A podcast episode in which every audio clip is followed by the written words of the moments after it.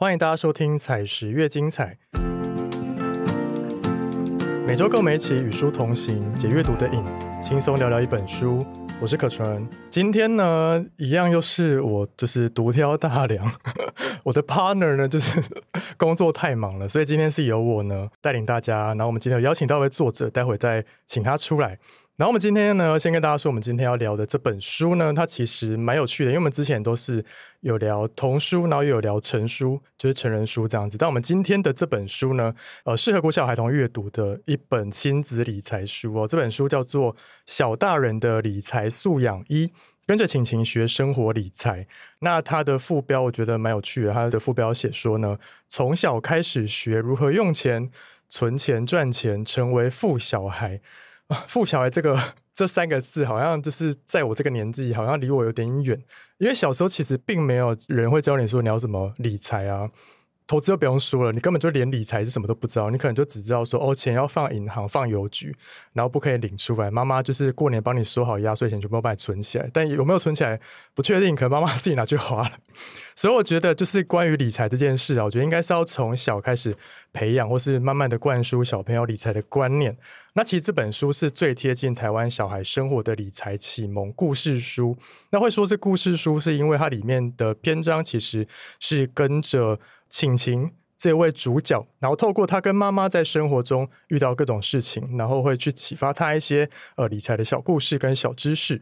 好，那我们今天邀请到这本书的作者江继云老师，我们欢迎老师。大家好，我是江继明老师。因为其实江老师之前在财师有出过一本是给大人的投资理财的书籍，这样子。那我好奇，为什么老师就是我会想要出亲子理财的书籍？老师有小孩吗？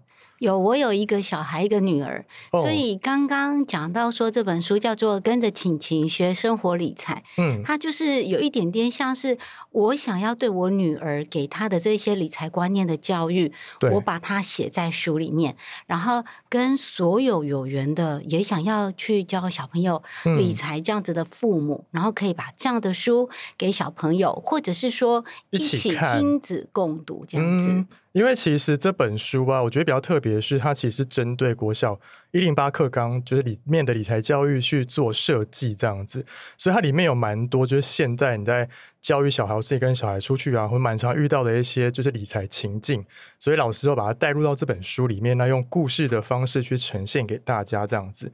但是呢，因为其实大家都知道要教小孩正确理财观念嘛，但是到底要怎么教呢？我觉得其实跟父母的角色蛮重要的，因为。不可能叫老师去教小孩怎么理财吧？理财教育从小开始做起，一定是从父母开始的。那我想问老师，你小时候，就是你在你女儿小时候，你有教她一些什么理财的观念吗？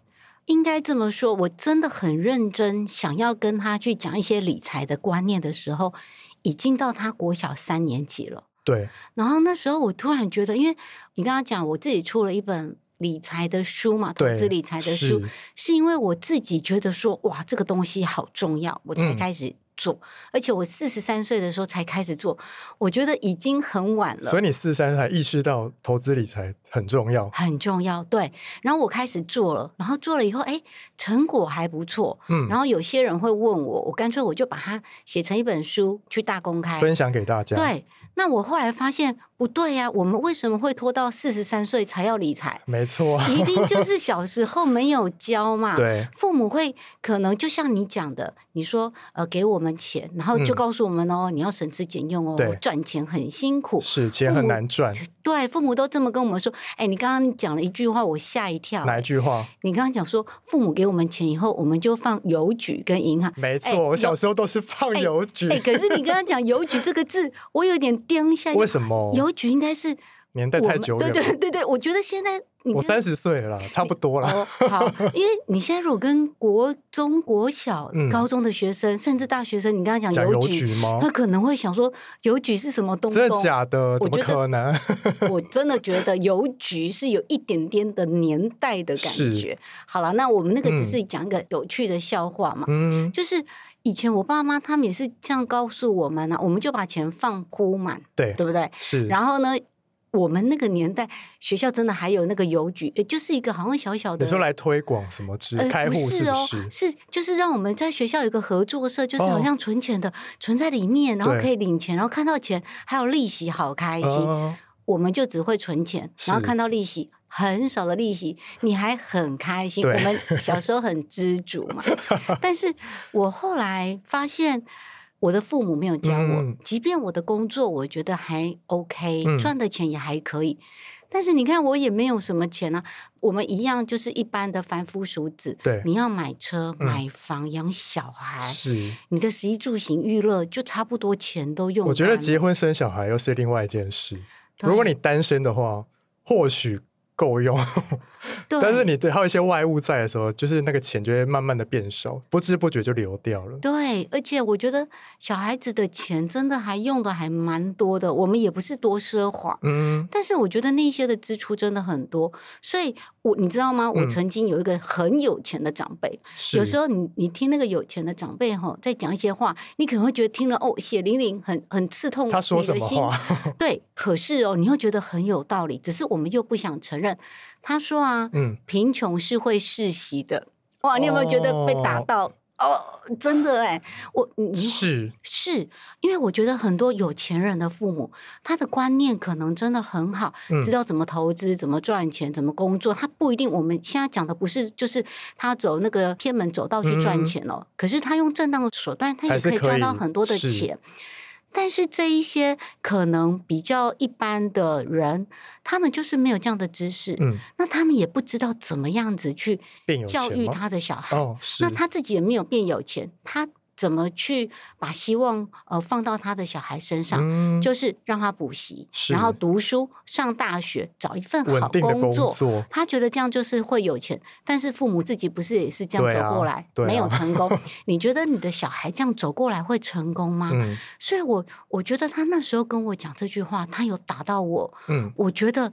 讲的太有道理了，只是我们不愿意去正视这个问题。没错，对，所以我自己就慢慢开始学。那学了以后，我真的就在我的生活当中，我去教育我的女儿。我真的不是什么课本拿出来，很难，不是那种。你就透过你自己的经验，对，都而且我觉得你也不要刻意去告诉他，好像说来过来做好，妈妈教你，不是那个都是在生活上面的。哦，举例来讲，我们可能你去哦书局，我也很爱。去书局啊，我们就会去看各式各样不一样的笔。嗯，那这些不一样的笔有价格很贵的，是价格很便宜的。对，那要怎么选择？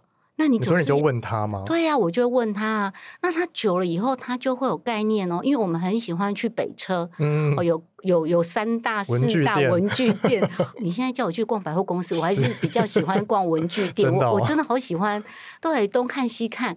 然后他久了，他就跟我讲：“妈妈，这支笔在哪一间是比较贵，哪一个是比较便宜？”他会比价，他会。然后那时候都还在国小，他也会知道说它的价格范围大概落在什么样的 range。对。几块钱以下好像是便宜的，是几块钱以上是比较贵的。嗯，那这个就很像 D M 吗？你会看哦，这期特价什么？它会有一个价格区间，是就很像是我们在投资股票，它会不会有价格高低？很多人常常说哦，我都不知道价格高或低在哪里。是你要去观察它，了解。有些它确实是会有一些循环，有些是没有。那这个叫做一个生活的观察。那因为它每年它要。呃，每个学期要开学的时候，嗯，然后他就会说：“那妈妈，我们呃要去买文具，那这次的文具我可以买几项？好，是不是说多少总金额？有有有两种 方法，一个是说几项，嗯，但是呢，它几项。”我就说好，那你要列出来哦，是哪些？他就会讲什么东西，什么东西没有了，他自己会在心里面有一个采购的清单哦。了解，他是只买他没有的，呃，也不一定，还是他有一些旧掉了，也想要换新的。所以他会他会说有哪些是他没有的或坏掉了，哪些是新的。嗯，那可能还会有愿望清单呐。你知道买一些比较 fancy 的吗？对，或者是正常版外的东西，他就会问我特殊，那我就跟他讲说好，那我们呢？可以让你买十个十项商品好了，他还会再问：那妈妈预算是多少？你听到一个小朋友说预算这两个字，你有没有觉得很厉害？有哎，小时候拿到什么预算啊？小时候妈妈说给你一百块，只给你一百块，然后你要买什么你就只能用这一百块买。对，所以我就会给他预算的概念。好，我举例来讲，哦，有十样的东西，预算叫做五百块钱。嗯，好，那五百块钱他就去计算哦。现在他就会有一个。资源分配的概念，对，他就会知道说，我这十样的东西，我有我好想要的梦幻的比较贵的，是。那有些呢，他其实。不需要用到那么好哦，对，可有可无，他就会自己去安排。有些东西买基本款，普通的就可以。他也许他可以去调配，是他把他其他的钱用来买他想要很贵的好的，那是不是对他来讲他已经知道取舍了？对，我在生活当中我不一定什么东西都要用最好的，没错，也不需要什么东西都是用最差的。嗯，然后他自己学会去分配他的预算，然后他也会知道说。哦，那哪一家的什么样的东西是比较便宜？对，他就会开始慢慢的有这种金钱的概念。那你说这个是不是叫做生活理财？是我倡导的是这样的概念，他要有感。不然，我为什么我想要出一本书？因为我觉得我看了那么多的书啊，我觉得很多他都我知道了，我不知道怎么去运用。对，对小朋友来讲，他看了不知道怎么运用。就等于没有用啊，是没有吸收。对，所以我觉得学以致用非常重要。所以我都在我这里面所举的例子，都是在他生活上面相关的，而且呢，他真的可以落实的去运用。那这个才是我想要出一本书当初的一个理念。是应该说，刚刚听下来，觉得老师您的对子女的理财方式比较偏向是把理财融入到生活中，只要一有机会就马上透过。呃，机会教育方式跟他讲理财的观念。那其实我觉得，因为刚刚老师说逛街，因为其实大家对逛街就只是去买东西，然后 shopping 购物试穿，他可能就是一个很单纯的逛街。但是因为老师你把逛街这件事情变成是落实在理财上，就是可以透过逛街跟孩子讲说，我买东西要比价啊，然后你可以自己去取舍，你要哪些东西，不要哪些东西。那我觉得这就是一个很好的案例，这样子。对，然后我们刚刚在讲，像有的时候，因为我觉得生活理财，它真的就是一个很活的生活上面的应用，它不一定就是说我说一就是一，二就是二，对，它还会有不同的弹性，所以你又必须要有不同的变化的版本。好，举例来讲，他可能今天下了课，他说：“妈妈，哦，老师说明天要带。”一个什么样的东西哈？例如说，呃，那个色盘好了哦，画画它需要有一个色盘呐。好，然后家里没有，然后他就说：“那妈妈，呃，我们等一下是不是要出发去北车？因为我们 很要去买，是不是？对，要去买。”我就说哦，不行哦。我说啊，当我们如果特地为了要去北车买这个东西，他会花比较多的钱。我们去隔壁家里附近，不是都会有小小的那种类似那种生活百货店，对，那种小小的店嘛。我就说我们去那边买就好了。他就很惊讶，他想说，哎，妈妈以前都教我要精打细算呐，然后这样子的话，它比较贵。好，举例来讲，那个水彩的色盘呐，可能例如说，呃，在北车买一个。六十六十块好了，可是六十块，它北车可能会有打折，好打八折，八六四十八，四十八块钱。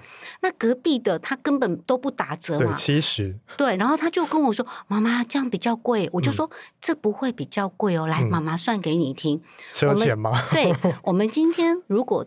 刻意开车去，对，我们要油钱。嗯，再来，我们还要停车费，停车费北车那边很贵，一个小时要六十块钱。对，好，然后再来，我们还要有时间哦。那时间如果一个小时打工算实习，对，那时候可能打工也许比较便宜，例如说一百五好了，对，一百五你一个小时就可以打工，就有一百五十块钱了。哎，那我说这个老板他这样子，他可能比北车贵二十块钱。嗯。但是老板并没有哦，好像刻意要去赚我们的钱。对，因为呢，这二十块钱贵了二十块钱，帮我们省下来的车钱、时间绰绰有余。再来，我就说，那为什么北车会比较便宜？因为它一次进很多的量，很多人在买，所以老板的进货价格可以压低呀。那老板就是每一个可能只赚两块钱，对。可是呢，他一次就卖一百个，他就赚了两百块。老师讲这么细哦。对他听得懂吗？会，因为我会举例子啊。对，你你很清楚很清楚，对不对？好，那我就说，那这一边老板呢，可能一次进货，然后比较贵，所以呢，他可能也没有办法压低那么多的成本。对，他可能一个要必须要赚到五块钱，那他可能一次只卖十个，一天卖十个，他才赚五十块钱呢。对，那我就说，所以老板定这个价格，他没有故意要赚我们的钱呢。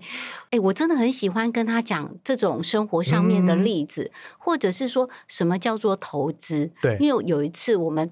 家附近那边就开了一家按摩店，是好，然后门口就有三只熊，然后跟我们家很像，我们家有一只很大的熊，什么熊啊？说白就泰迪，对泰迪熊那种很大只的，我们家有一个就很大只的，比人还大，对对对，很大只的，然后还有个中的，还有个小的，三只，然后。那个门口也坐了三只，他那时候很小啊，他就说：“哇，妈妈，这个店呢，也也有三个，就是我们有熊宝哥哥、中熊宝跟小熊宝，有三只。”然后就说：“对呀。”然后我们每次经过，他有一天他就忧心忡忡的跟我说：“妈妈，我好担心这间店啊，嗯，会不会倒？为什么每次经过都没有生意呀？”他也观察太入微了吧？他不是小朋友吗？对他。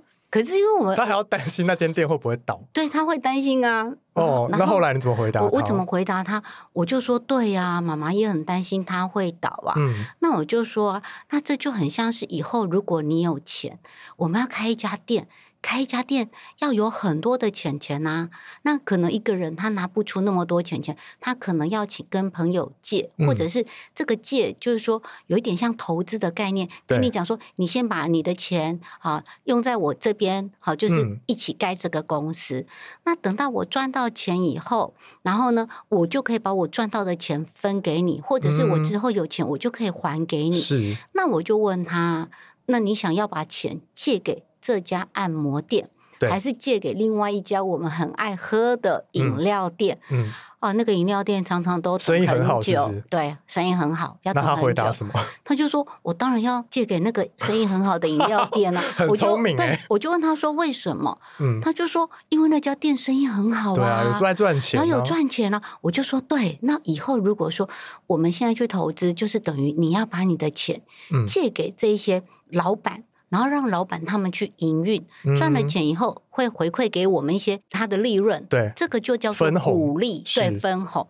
那他就说：“对耶，妈妈。那如果说借给那个、那个、那个按摩店的话，那他可能哦，一来他赚不到钱，他赚不到钱，我有可能会赔。对，他就不会分鼓励给我。那还是小。如果他倒店的话，嗯，拿不回来。对，拿不回来，血本无对，血本无归，没错。所以。其实我都是用这样的方式教小朋友，他就会越来越敏锐，他就会跟你讨论很多的事情。是，那所以你觉得这还会像是说我好像很生硬的在教他吗？对，可是有一些父母可能会好奇，说到底要从几岁？开始灌输他理财观念呢？我觉得要灌输他理财观念哦，这就又回到我刚刚讲的。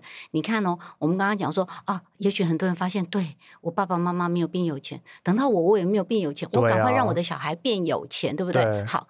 那你要怎么教他？嗯，你自己都不懂，你要怎么教他？对，买书，这是一个问题。买这本书。好，那其实我就讲说，这个东西，当你在很焦虑，说我要几岁的时候，什么时候开始去教他之前，嗯，你不要急吧。我常都很喜欢举这个例子，就是说，我们要教小朋友投资理财，它其实就很像是你要。让小朋友开车上路，嗯，好，那你要做什么事情？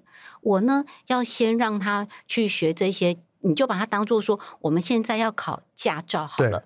那你是不是要去驾训班？对，要学。对，驾训班他会学你开车的技巧吧？对。然后再来呢，你还要背这一些法规法条。还有一些，嗯，对啊，你你你上了路，你才看得懂这些交通规则啊。对，你知道车子怎么去运作它嘛？嗯。然后你又看懂交通规则，你就可以上路。所以它会有一个就是道路驾驶，让我们去练习，然后去考，考过了以后你就会上路嘛。对。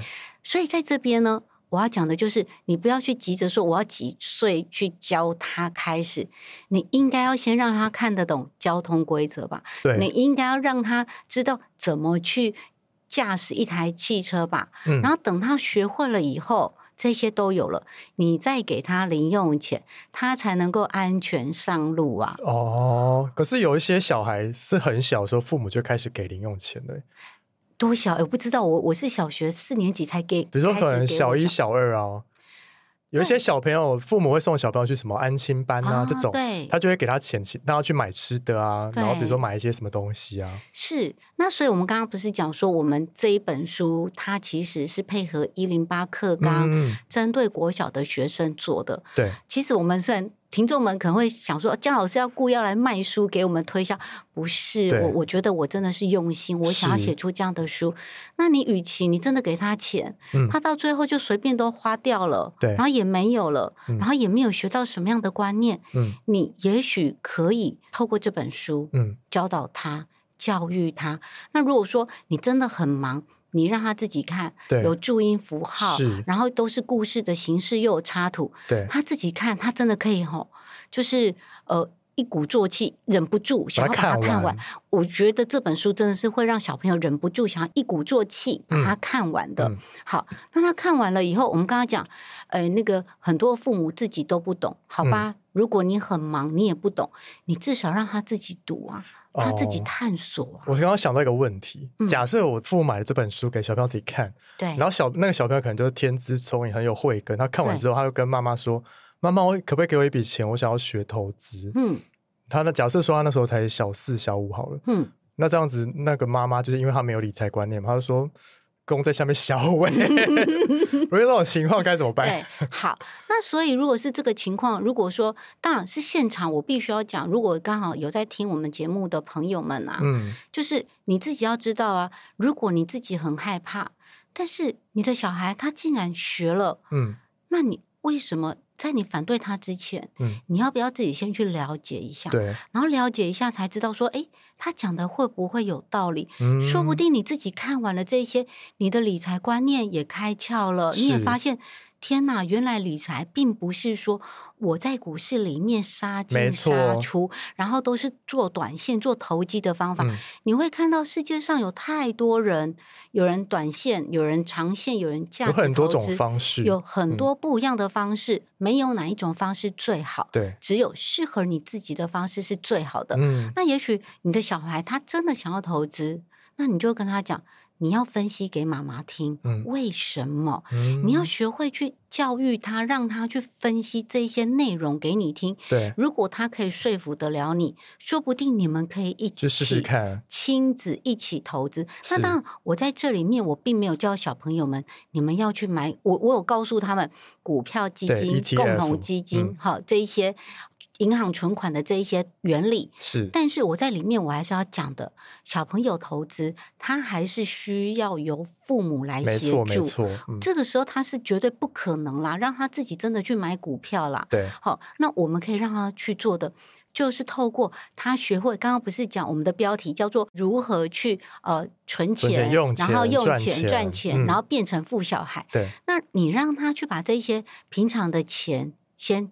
存下来，嗯，然后存下来了以后呢，他又有一些压岁钱的部分，过年快要到了嘛，压岁钱，那我把这些呢拿去投资买 ETF，因为对小朋友来讲，他们的钱很少，是，但是他们的优势是什么？他们拥有很长的时间的，是吗？可以滚，好，他怎么滚？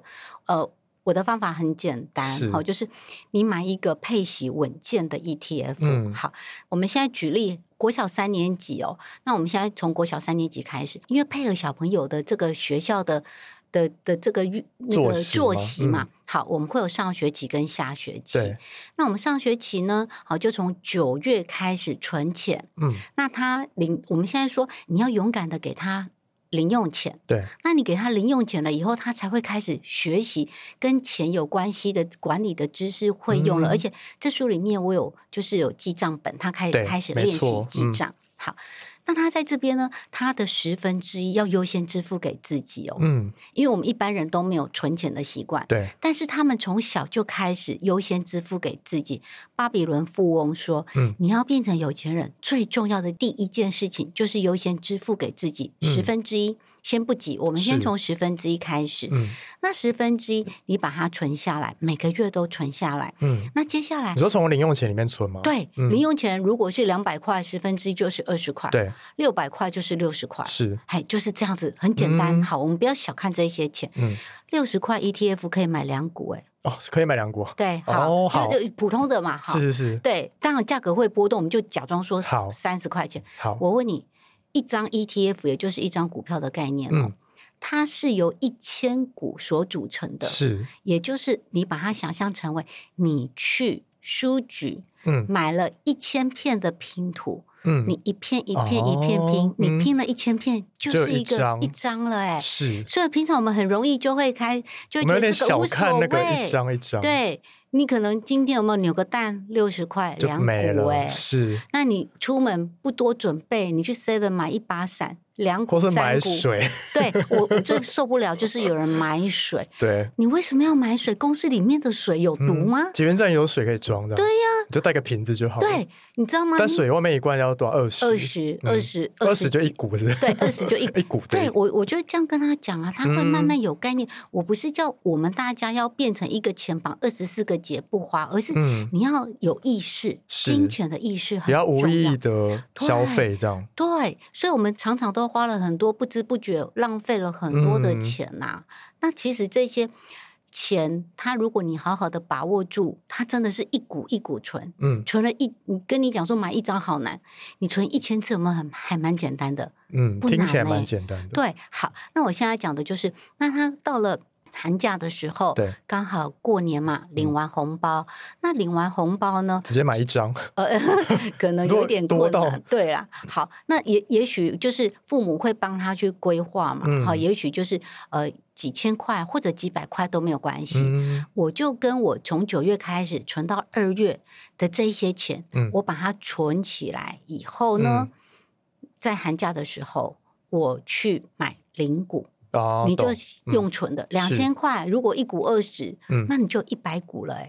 好，那接下来呢？三月开始，我们又下学期开学了。嗯，三月开始存三四五六七八，然后存到八月的时候呢，又半年了。对，好，那我在利用暑假的时候，再把我的所有累积到的十分之一的钱，甚至他真的发现哦，存钱很有成就感，他愿意多存一点都 OK。你再去买零股，好，那我们小朋友因为他钱少。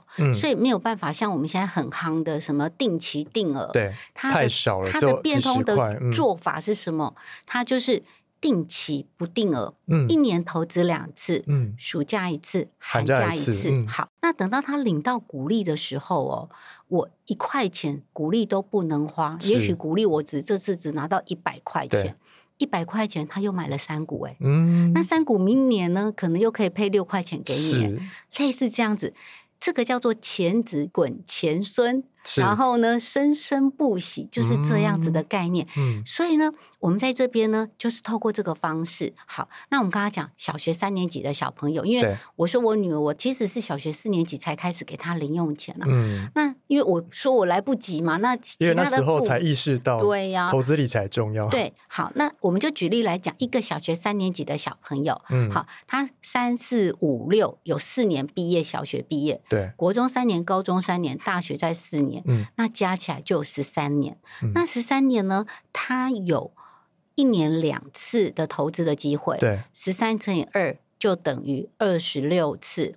巴菲特说：“人生就像一个小雪球，重要的是你要找到一个湿的雪和非常长的山坡。嗯，只要让小雪球在山坡上面一直滚，一直滚，然后在滚的过程当中，你不能把那个鼓励花掉，花掉它一直滚，它没有那个雪花，新的雪花附着上去不会变大嘛？那所以我刚刚讲。”你要把你的谷粒要继续再去买零谷嘛？好，那它一直滚哦，它滚十三年，哎，十四年啦，我刚刚算错，十四年。然后呢，再来滚了二十八次。嗯，天哪，有没有？其实也蛮可观的。有哎，有哎，而且说不定他到大学了以后，发现这个方法太好了，也想要自己主动打工赚钱，存更多。是，所以这个就是生活理财呀。嗯，那很多的时候，我们都觉得说，小朋友的钱那么少。怎么可能投资？刚刚听到了嘛？两千块叫做一百股，哎，对，也可能是一百股，是啊。然后二十几块钱也是一股，哎，嗯，不要小看这些钱。我觉得应该是用投资的观点或角度去重新看储蓄这件事情。因为像我刚刚前面讲到说，像我以前可能国小、国中、高中领到压岁钱，妈妈都是帮我放邮局，然后是等我去上大学的时候，我才拿到那个邮局的簿子，我知道里面多少钱。哎，里面根本没多少钱，而且利息超低的。但是如果我妈妈在我很小的时候就意识到投资理财状况下，可能可以用 ETF 的方式去操作这笔你放在邮局里面的钱，那或许我到时候大学拿到存部的时候，可能就不会是那个数字，会更多，对，也说不定啊。可能我觉得至少乘以五倍都会有。是啊，是是。对，因为我当初启蒙我投资有好多好多的书，那其中有一本就是《富爸爸跟穷爸爸》。嗯，那本书我觉得很经典，大家也都可以。应该大家应该都有看过。对，我跟你讲，我十几年前我看无感。嗯。然后呢，这几年看了以后，对我不是说我开始要投资理财，开始大量学习。天哪，这时候看好有感哦。嗯，好。那个罗伯特清崎啊，他说啊，富人买进资产，嗯，穷人买进负债，嗯，然后呢，中产阶级最悲惨了，嗯，他买进了自己以为是资产的负债，哦，有没有觉得打到心了？有，好，那他他的定义很特别，可是影响我非常深哈。他就说什么叫做负债？大家最容易懂的嘛，哦，你买了这个东西，钱就不见了，然后而且买了以后可能会一直还还会从你的口袋里面把钱掏走。是，那什么叫做资产？嗯，买了以后可能呢，好会源源不绝产生现金流到你的口袋。嗯，哇，这个对我来讲真的以前从来都没有想过。好，那为什么？中产阶级他会买了自己以为是资产的负债，对，为什么？他可能买了太大的房子哦，太大的车子是，那这些是不是都超过他的负担？对，车子维修费、停车费、嗯，加油费，还有什么管理？对，很多哎，还有房子，你去买的那么大的。然后呢？结果这些你都是自住，但我不是说不能追求更好，但是我们要有限度。好，如果说你买一个适度的房子，房贷也刚好，你剩下的钱你去投资，那投资它刚刚我不是讲会有鼓励呀？它是不是会有现金流到你的口袋？嗯，所以这样的观念。带给我很大的影响，所以我都知道说，哦，原来资产很重要，是你买了这个东西，要不断的留钱到你口袋。嗯，所以我们刚刚讲，妈妈其实她也没有错啊，至少你妈妈她也没有骗你，至少她还是有帮我把钱存起来。有很多妈妈都跟你讲，我帮你存起来，后来真的没有啊，补贴家用。对，那所以在这边你看哦，如果当初妈妈有这样的观念，我们现在呢，把。钱放在邮局，利息真的很低啊！利息百分之一好了，嗯，一百块一块钱，一百万一万块，哎，有那么哎，光是你要存到一一百万很难欸，对，一百万都很难存了，结果你的利息只有一万，好，那如果说。这个东西它产生，它不叫做资产，那资产是叫做这个东西，你要把它变成会产生现金流的才叫做资产嘛。所以妈妈如果她当时她买的是 ETF，好，然后或者是比较稳健的股票，好那一种，好，那它是不是你的钱就变成资产？股票是资产，ETF 是资产，是你就是金钱，嗯，是。现金不是资产，那所以在这边，它是不是就会变成说，我去投资了，然后这个投资还会源源不绝的变成现金？是。那我刚刚不是讲说，呃，我们领到的股利，你不能花掉，你要再去把它买，再投入，投入，嗯因为你如如果没有投入，它就是现金。是。那你投入了以后，即便说你只有两千块钱投入，你买到了一百股。这一百股叫做资产哦，嗯，它叫做资产哦，你有没有突然吓一跳？对，它不是现金了，它叫做资产。那这一百股隔年如果它配发的股利是两块钱，是，那你明年它又升了两百块给你，对，有没有觉得很恐怖？有，对，所以不要小看这些钱，很多人都觉得说 这个钱太少了，对，没错。可是。你有没有这个经验？就是看到邻居家的小孩很久没有见，几年后又怎么长那么大？嗯，复利就是这样，会变本加厉。嗯，就是回报给你，真的是这样。可是我觉得，那你也要有足够的毅力，就是对，因为很多人就是买股票是为了领股利嘛，对，就是为了把股利拿出来花嘛，对。但是我觉得你要忍住这件事情，我觉得也是。要考验每个人的是 意志力。很多人拿到鼓励了以后，有没有出国去玩、换手机啊？然后什么什么买包包，对啊，大吃大喝就没有。应该说，大家都把鼓励当成是一个加薪的概念，对吗？对。那所以你看，加薪的概念，你如果再投入，它变成资产哦。嗯嗯嗯。所以这个就很像会下金蛋的鹅啊。嗯。他下了金蛋以后，第一个你那只鹅不能杀，是股票不能卖嘛，对不对？好，他下的金蛋有没有金蛋？我也不是说你，如果我们真的是叫做真正的生活啦，金金蛋你可能有一部分要拿来家用之外，有一部分你还要再去买小鹅啊，对。或者在买蛋啊，那让他能够继续孵啊。是啊，我们也不是一毛不拔。我的我强调的都是生活理财，都是我们要开心聪明的生活，然后开心快乐的投资。是我我不是教大家。不能花钱哦，对，然后也不是叫大家说你都不能花钱。当我一直在强调的就是金钱的意识。嗯，当你越来越有金钱的意识，你就会在消费前，你就会突然问自己，先想一下，对，例如说。你明明这一盘菜你就吃不下去，可是有时候我们就觉得啊，我今天工作这么累，我为什么对我为什么不能多叫一盘？糟糕，你吃不完了，对不对？浪费这一盘小菜好了，六十块不要多好了。嗯，六十块，第一个你吃不完嘛，剩食浪费有没有不爱地球？嗯，好，来再来，你把它吃完，你会不会变胖？还要买分解茶来喝，来来减肥，或者你要跑向糟糕这一盘菜，我要多跑半个小时把它消耗掉。对，再来。这吃不完的这一盘菜，六十块钱又可以买二到三股哎。对，你会更发现用一股一股的这种观念去带到生活中，我觉得会比较有感受。对对，不然你就会觉得说，哦，那就十块啊，对呀，我就是花掉没关系啊，我开心啊，才十块而已。所以我在我里面的书啊，一般大人的书或坊间，我就写给小朋友的那些理财的书，他们在讲 ETF，在讲股票的时候啊。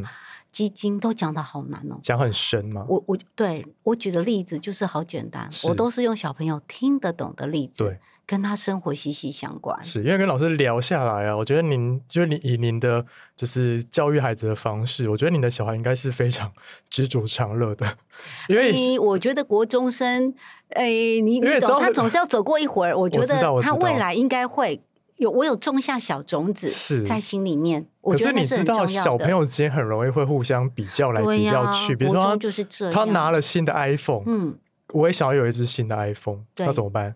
好，那所以我觉得确实我也常常一直在灌输他知足常乐，而且付出是很重要。他其实也蛮以身看到妈妈都以身作则在做这一些啦，他内心里面也会。知道这样的观念，嗯，但是，嗯，我觉得国中生就像你讲嘛，国高中生一定都会比较，对。一个成长的阵痛期。对，那我觉得其实也还好。那我以前我就有打了一些预防针在他的身上。小学的时候，他们学校就穿便服。对，好，那穿便服呢？哦，那个衣服啊、裤子啊、鞋子都是没有规定嘛，要自己买。好，那所以衣服呢，我就是都会去，就是那种买平价商店，一件什么一百、两百、三百，哎，我真的都买这么便宜的衣服，因为小朋友衣服很容易脏，而且他长大都穿不下。对，然后裤子也是都很买便宜。的裤子啊，很容易破。小朋友的裤子很容易破。哎，我跟你讲，我破了以后，我真的还会帮他缝。你要帮他缝哦？对，我是这种妈妈。然后他以前的居家的服啊，长袖，我后来把它剪成短袖。哦，长裤，老师很省呢。其实我觉得。呃，我不会说我为了花钱而花钱，而是我我喜欢很珍惜我的东西。哦，了解。所以我刚刚不是我刚刚有教育，我不会叫小朋友都买烂的东西，也要有好的跟烂的。对，就是不不叫烂的啦，一般的，就是我们要去分配我们的金钱。好，我那时候就跟他讲说啊，这个东西很容易坏掉啊，脏掉啊，所以妈妈买普通。他说没有关系。嗯，我就说，可是啊。那个鞋子，因为你要走路，而且你在发育，我觉得鞋子是重要的，买好一点的。好，那买好一点的呢？我就说，那妈妈就带你去 Outlet 买。是，那 Outlet 不是就会便宜便宜很多啊？没错。对，然后你买了也不会。可以买到有牌子的，但是比较便宜。都是有牌子，都很好。嗯。然后那个打折大概都是五折的价格嘛。好，那我就带他去买。那一开始他好开心，我穿到 Air Jordan 的鞋子，哇，他那时候心 好开心。哇，国小大概五年级的时候，我就，但是你只有五折价格就买到它了。对，嗯，甚至有的时候还不用到五折。哦，对，我其实我都会假装若无其事的去灌输他，我不是故意要对。灌输他什么？对我怎么跟他讲？我就说哈，我就说啊，不过这双鞋是过季的鞋子。他说：“妈妈，过季的鞋子没有关系啊，你看它是 Air Jordan 的，好开心。”我就说：“对，因为也许你们现在国小啊，然后大家在很单纯的环境，你可能觉得这样没有关系。嗯，那我就说，可是妈妈不知道上了国中、高中之后啊，甚至大学以后，同学们可能会说：‘哎，你这双鞋是过季的。’嗯，那我就说，那你就可以跟他讲哦，那你讲。”脚上的这双鞋，三个月后它也过季了。哦，有没有很聪明？有哎，老师好会教。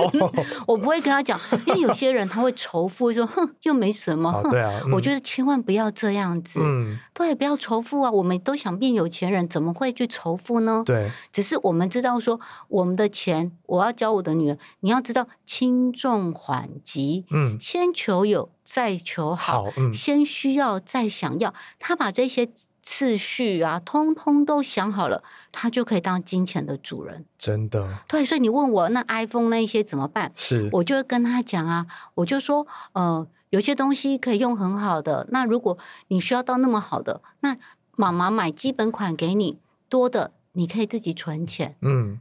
多的部分你可以自己贴钱买更好哦，对呀，是，那我觉得很合理吧，很合理啊，对，而且我有教他去安排他的钱啊，就让他参与这整个购买的过程，对，而且有些东西他也会有想买。爸爸妈妈不买给他的，他零用钱里面也有一部分是规划给愿望清单里面的钱呐。愿望清单就是买想要的东西。对，哦，对，那他自己会存，这不就是很像大人的缩小版？是我们大人有很多家庭计划，出国去玩啊，买车买房啊，对，买一些大型的家具或精品，你也要存钱去买呀，没错，也不是每个人每天都可以买得到啊。对，那所以他也会慢慢去熟悉。大人的世界是，然后以这样的方式去理财。那你觉得，我我把这样的观念都写在书里面，小朋友看了这样的书会觉得很难吗？我真的觉得大家都要去买这本书。我觉得今天听完就跟老师聊天的过程，我觉得真的是收获满满的。因为我觉得，因为其实现在很多的父母可能他都是新手父母，他甚至也不知道怎么教小孩。他可能还没到理财那步，比如说生活上都不知道怎么教，他根本不可能走到理财那一步。但是我觉得理财观念是需要从小开始培养的。但是我觉得亲子理财不是说你读一本书给小孩自己看这么简单单纯的，我觉得应该是要爸爸妈妈带小朋友。一起来看这本书，这样子。我们刚刚不是讲很多的父母贫穷会遗传哦？我觉得是哦，是我觉得那个那一句话对我影响太大了。好，所以很多的父母他就会很急迫的教小朋友要读很多的书。读书本来就是为了以后有好的工作，赚很多的钱。是我们花了很多的时间教育小朋友，你要去学习，但是都没有教导他财商的观念。嗯，你看到很多的爸爸妈妈，他们可能会买这一些。呃，英文的 CD 啊什么的，他可能在车上会放给他听，或者是平常在家放给他听，你都希望他耳濡目染，对不对？是。我好了，我又再打一下，我们这一本书其实它也是才是有声书，有声书哦，没错。那这些有声书，爸爸妈妈有的时候啊，当你很忙，你没有办法让小朋友听，你可以把它当成一个家庭的背景音乐。是你开车的时候，你在学校的时候就可以播啊。对，你在上下学的。路程当中你可以听哎，然后再来就是有的时候在家里做家事没事做的时候，可以播，就是你也可以播，你可以把它变成是一个背景音乐。它其实就是在说故事。对，用演绎的方式让你知道这本书在讲什么这样子，然后你可以跟着故事中的主要就是刚刚讲到亲情。其实刚刚老师就说，其实亲情就是您的小孩嘛。就其实你在写这本书的时候，就是把您教育教育孩子的方式，把它如实的呈现在这本书。没有，有些我当初来不及教的，我都把它写进去。对我就说我有点有有一点觉得太晚了，我不希望别人跟我一样。我不要，我不要他们重蹈我的覆辙，所以我把它写出来。好，希望大家各位父母亲就是可以好好的去练习怎么跟孩子谈钱，谈怎么用钱，然后怎么理财。我觉得投资也可以慢慢的教，但是我觉得应该先从理财下手，先建立好理财观念，再慢慢的呃教育他一些投资的观念，这样子。好，今天呢非常感谢江继云老师来到现场跟我们聊这本。小大人的理财素养一，跟着晴晴学生活理财。那为什么会说是一呢？因为后续老师还会再推出二跟三嘛，对不对？对，有这样的规划，跟大家预告一下，就是。我们去年吧，有两个研究调查都说，台湾的年轻人啊，这些财经的知识普遍不足。对，所以如果我能够为小朋友写他们看得懂的，嗯，那我觉得也许我也能够再为呃年纪稍微大一点的青少年，对青少年，甚至是上班，就是呃刚出社会的，对这些人，说不定我可以用很简单的方式，把一些财经的观念把它写出来。对。因为其实跟刚刚老师聊完之后，就会觉得理财其实跟我们的生活是很贴近的。就不是说你一定要去买理财书才是接触理财，其实你在生活中就可以慢慢的去接触到这些事情。最后呢，跟大家说一个好消息，就是因为我们这个节目呢，你只要分享这一集，不管是分享在 Facebook 或是 IG，你只要截图然后私讯给彩石的呃官方账号，那我们就会在下个礼拜一抽出一位幸运的听众，然后把这本书送给你哦。下个礼拜你要不要先注明几月几号？啊，因为过年呢。对，好像要考到过年，好，没关系，你就是截图传给我，我会再。私讯你这样子，跟你说什么时候会抽奖吼。好，如果喜欢这个节目呢，欢迎到 Apple Podcast 给我们五星好评，那分享给你身边喜欢阅读的朋友。那另外 spotify 跟 kkbus 也可以收听哦。那最后记得按下订阅键每周跟我们一起聊聊一本书。我们下周见拜拜。拜拜。